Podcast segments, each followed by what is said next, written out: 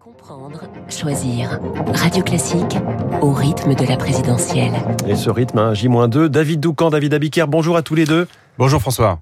L'info politique, David Doucan, euh, rédacteur en chef politique du Parisien. Nous votons donc dimanche et vous revenez ce matin sur euh, la campagne d'un certain Éric Zemmour. Oui, Éric Zemmour, c'est la sensation de l'automne, mais qui a fané au printemps. Il y a eu euh, cette pré-campagne qui ne disait pas son nom, sous forme de promotion de livres, les audiences canon à chaque passage télévisé, ils furent nombreux, les ventes en librairie et assez vite des sondages. Il est, même, il est même monté jusqu'à 17% d'intention de vote dans certaines enquêtes, avant de redescendre de manière continue ou presque. Il est aujourd'hui à 8,5 dans notre baromètre Ipsos pour le Parisien. Alors que s'est-il passé?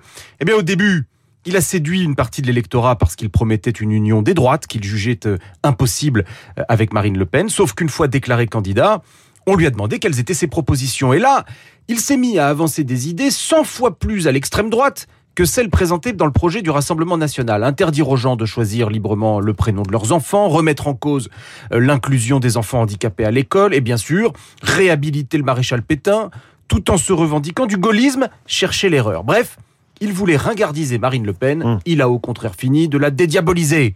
Enfin, c'est celui des trois candidats des extrêmes qui a le plus souffert de la guerre en Ukraine en particulier, parce que, novice en politique, il a commis une lourde erreur en commençant par dire qu'il ne fallait pas accueillir les réfugiés ukrainiens en France avant de rétropédaler.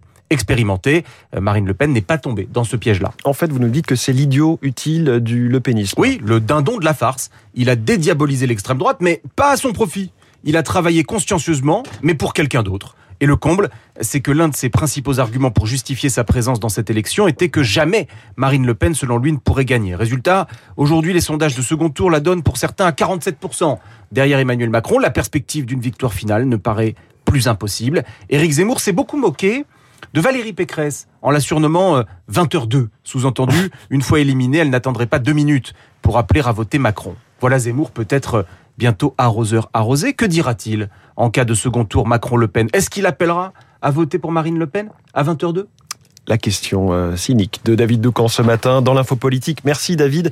David Abiker, les titres de la presse avec vous et ce matin, le scrutin enfin. Le scrutin enfin, c'est la une de la croix, mais ce scrutin enfin, on ne sait pas si c'est du soulagement pour passer rapidement à autre chose ou une véritable joie d'aller au vote. Pour les dernières nouvelles d'Alsace, c'est la fin d'une campagne atypique. Rien n'est encore joué, titre ce matin Sud-Ouest qui ne se mouille pas. Demandez le programme, titre le Midi Libre, premier tour, l'abstention peut-elle tout changer, le Figaro, tandis que l'opinion évoque pour la France une décomposition politique sans fin. Quand Courrier International parle d'une élection présidentielle sous pression, une élection cocotte minute. Côté écho, la tribune titre sur une défaillance du Boeing 777 après un incident à l'atterrissage le 5 avril dernier. Quant au journal Les Échos, il s'intéresse à cette industrie française qui relève la tête. Les Échos Week-end nous parlent d'amour avec le portrait de Charles Dubey, la femme qui dirige depuis Dallas Tinder mythique et la vie amoureuse de millions d'individus. Match nous parle de la nouvelle vie de Patrick Poivre d'Arvor, une vie bien solitaire, une vie de paria. Et tout ça nous fait de belles jambes de belles jambes, c'est la une du magazine Elle, de belles jambes pour l'été.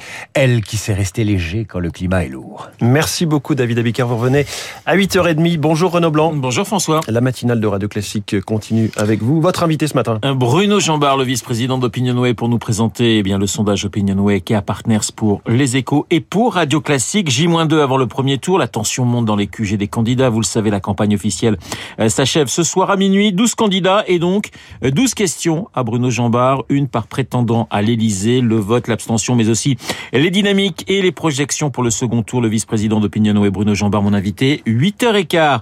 La politique également dans Esprit Libre, une demi-heure plus tard, autour de Guillaume Durand. Vous retrouverez Cécile Cornudet des Échos et Alexis Brézé du Figaro, la présidentielle, mais aussi l'Ukraine, avec dans les spécialistes Jean-Dominique Mercher, mon confrère de l'Opinion, les spécialistes juste après le journal. Un journal qui débutera dans deux minutes.